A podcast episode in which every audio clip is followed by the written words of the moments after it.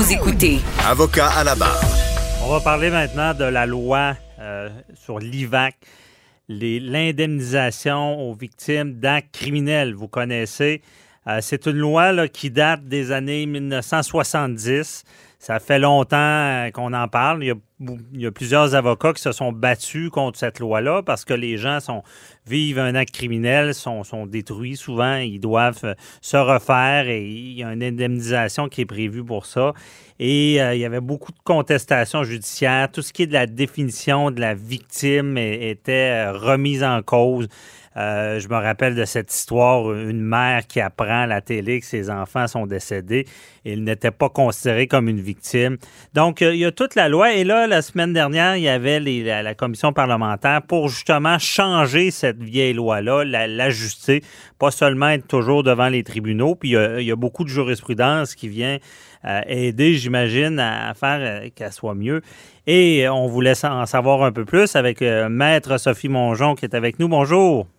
Bonjour. Donc, euh, Maître Mongeon, vous étiez, euh, vous avez suivi ça de près, vous étiez sur place. On va peut-être commencer euh, en rappelant aux gens l'IVAC. C'est quoi l'utilité de l'IVAC? Ben, la loi sur l'indemnisation des victimes d'actes criminels, elle est là pour les personnes qui, par exemple, c'est votre fils qui est en attente à l'autobus, qui se fait attaquer. Euh, ça peut être aussi euh, une personne qui va regarder ou qui, qui est malheureusement victime là, ou, euh, ou qui voit un acte criminel quelconque, puis ça l'affecte. On peut penser à l'événement de Québec, là, où il y a, Mhm. il y a eu euh, plusieurs attaques là, dans la L'attaque meurtrière là, avec la, la personne avec le sabre, là, oui, effectivement. Exactement. Donc, il y a eu plusieurs personnes qui ont été, qui ont vu cet acte criminel-là. Puis au départ, la question, c'est que si tu n'es pas une victime toi-même, tu peux pas vraiment être indemnisé. Mhm. Donc, on sait que dans les dernières années, il y a eu beaucoup de pression de euh, familles, de proches, les endeuillés, pour que la loi soit modifiée. Parce qu'effectivement, cette loi, elle est encore sous euh, la régie de la loi sur les accidents de travail. Donc, une vieille loi que même la, euh, la CNSST a abandonnée en 1985 pour modifier sur la loi sur les accidents de travail et maladies professionnelles. OK. Donc, Mais il y a beaucoup de gens qui ont souffert de cette vieille loi-là. Là. Ben oui, Il y, a, eu beaucoup de batailles judiciaires. C'est un, peu le même principe. On se parlait la semaine dernière de la SAAC, c'est qu'on on vit un drame dans notre vie, puis là, il fallait aller se battre devant les tribunaux. Oui, ben, il y avait deux volets un peu à cette loi-là. Toute la section par rapport aux victimes et aussi par rapport à l'indemnisation. Donc, Mhm. c'est vraiment deux volets. Par rapport aux victimes, la jurisprudence est venue éclairer c'est quoi une victime. Donc, à ce moment-là, il y a eu beaucoup d'avancements. Quand le projet de loi a été mis sur pied, on croyait que ça, c'était pour être clair. Mhm. C'est pas clair. pas nécessairement. Non, c'est pas nécessairement Aïe, ça. aïe, aïe, aïe. Je pense que ça fait, ça fait limiter les victimes indirectes, que je les appelle, Mhm. jusqu'à temps que euh, le, le lieu de, ne soit pas changé. C'est-à-dire que les gens qui sont présents avant que la police arrive sont couverts par la nouvelle loi, si elle passe, bien sûr. OK. Tandis que la jurisprudence ne faisait pas cette délimitation-là. Mais c'est quoi exactement? Si les gens sont présents avant l'arrivée des policiers, c'est quoi ça? Ben c'est exactement. Puis, puis, euh, puis en plus, on fait front, euh, on fait front commun, moi et Marc Bellemare là-dessus, parce que lui aussi, là, c'est un vieux de la vieille là, qui euh, Mhm. défend beaucoup de victimes d'actes criminels. Lui, euh, évidemment, ce qu'il dit, c'est que ça n'a pas de sens non plus que, dans le fond, les victimes soient indemnisées s'ils sont présents jusqu'à temps que la police arrive. Donc là-dessus, c'est un peu, euh, c'est assez nébuleux. Sont présents, ça, je comprends mal. C'est Oui. quoi? Il faut qu'ils attendent la police, dans le fond. Sinon, ils sont. c'est- Non, dès que la police arrive, dans- en principe, là, tu serais plus indemnisé. OK. Il faudrait que le lieu du crime soit intact. Fait que ça, c'est encore un petit peu nébuleux. Donc, un, un parent qui arrive sur les lieux du crime puis qui constate la mort de ses enfants, c'est- Si la police est arrivée, c'est trop tard. Coudon. Ouais. Fait que ça, C'est un peu nébuleux. Il y a- il y a- C'est pas clair parce que la loi, non seulement est modifiée dans son ensemble, ce qu'on voulait pas nécessairement, mais c'est tout ce qui est modifié. Non seulement c'est le titre. Mhm. OK? Donc, on passe de la loi sur l'indemnisation des victimes d'actes criminels à la loi visant à aider les personnes victimes d'infractions criminelles et à favoriser leur établissement.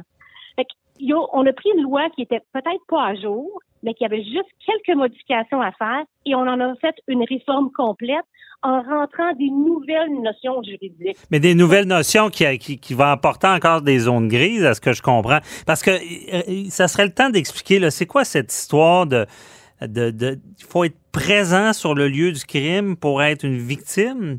Mais dans ces cas-là, le parent que ses enfants sont assassinés, qui n'est pas là, c'est pas une victime d'un criminel? Ils seraient, non, ils sont encore des victimes. C'est juste une, euh, une question temporelle là-dedans qui n'est pas très, très claire. Puis on a demandé des explications. Fait que j'ai goût de vous dire que j'ai pas le goût de m'aventurer davantage. Ouais. Je pense longtemps que cette question-là n'est pas débattue davantage. Mm-hmm. Mais la section, moi, qui m'intéresse le plus puis que je trouve qui est épouvantable, c'est qu'il y a eu une amélioration. C'est-à-dire quand même qu'on a enlevé tous les délais de prescription pour les personnes qui sont victimes d'abus sexuels quand ils sont jeunes ou bien de violences conjugales. Fait que déjà, ça, en partant, il n'y a plus de délai. Parce qu'avant, il y avait, c'était quoi le délai? C'est un délai de deux ans. OK. Donc, si tu n'avais pas fait une demande, une réclamation, euh, tu te rendais compte après deux ans que tu avais des séquelles de ce que tu avais vécu, c'était trop tard. Là, il n'y a, plus, a plus de prescription. De prescription là.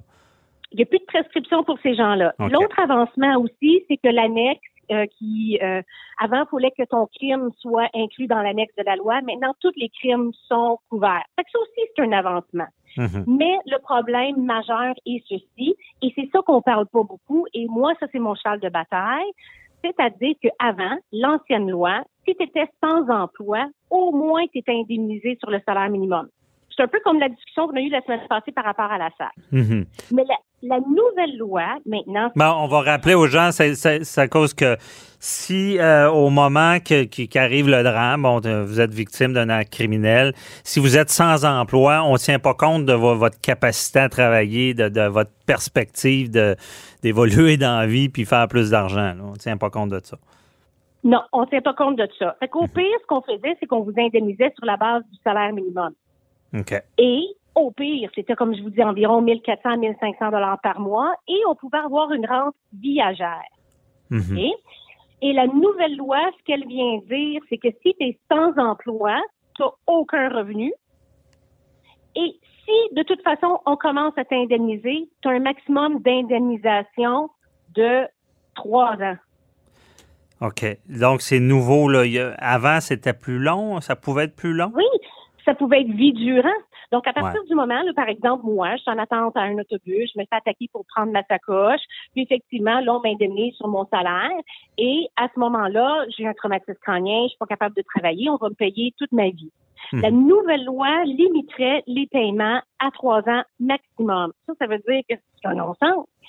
Au niveau des proches et des victimes indirectes, peut-être une plus grande ouverture, mais en, moi, ce que je considère, c'est que la victime du départ, celle pour qui la loi a été faite, n'est plus servie. Mais c'est quand même particulier parce que, rappelez-nous donc l'importance de ça. Je, je veux dire, c'est d'aider des gens qui, que par un crime, peuvent plus fonctionner, peuvent plus travailler. Parce que j'entends déjà certaines personnes dire, ben voyons, on peut pas payer à vie quelqu'un euh, qui, euh, qui, a un traumatisme crânien euh, mais c'est le cas, c'est des gens qui n'ont pas demandé à être agressés, puis c'est une protection, comme on le voit avec la SAG ou des choses comme ça. Ça serait normal d'aider ces gens-là, c'est important. Ben oui, sinon, à quoi sert cette modification-là de loi? Elle limite justement à trois ans. Et comme je vous disais auparavant, c'est la loi est faite effectivement pour les gens comme ça d'abus sexuels et de violences conjugales qui n'ont pas d'emploi. Mm-hmm. Parce que tu peux pas travailler, effectivement. Donc, quand ils font une réclamation, c'est bien beau qu'ils ont plus de délai pour le faire, mais ils réclament quoi? Puis, le, la section en ce qui concerne le barème aussi, là, c'est pour les indemnités pour perte de qualité de vie, ça aussi, c'est extrêmement nébuleux. ce qu'on disait, c'est qu'au lieu de venir rentrer des nouvelles notions qui vont paralyser le tribunal administratif du Québec encore pour de nombreuses années sur une interprétation, pourquoi qu'on va pas s'inspirer des lois qui sont présentes actuellement? Par exemple, la loi sur l'assurance automobile, qui va tenir compte de tous les différents statuts de, victimes, là. Ben, effectivement, on, ne veut pas compliquer les choses en changeant la loi. Mais malheureusement, c'est l'habitude. Hein. Pourquoi simplifier les choses quand c'est simple et compliqué? On assiste souvent à ça. Euh, est-ce qu'ils sont à l'écoute encore? Est-ce que c'est fait? Est-ce qu'il y a moyen de changer ça? Ben, j'ai goût de vous dire que la semaine, la semaine passée, il y a eu la, la, commission parlementaire où des, euh, des, victimes et des personnes impliquées dans le milieu, comme l'ASPAD, euh, plaidoyer victime, Mike Bellemare, ont fait des représentations auprès du ministre de la Justice et les partis d'opposition. Mhm. On a senti qu'il y avait une sensibilité, surtout des partis d'opposition, mais là, je suppose que ça en est rendu. Et il faut dire qu'avec la COVID et tout, ce genre de projet de loi, il passe un petit peu, c'est ça ma crainte, qui passe un peu euh, incognito. là. Ben Effectivement. là, en plus, ils ne sont pas capables de se défendre. Mhm. Non, mais c'est mais est-ce que j'espère qu'ils sont entourés d'experts parce que je veux dire de, du moins écouter les avocats qui, ont vécu des litiges des années de temps, je veux dire, il faut quand même être logique en arrière de ces lois-là.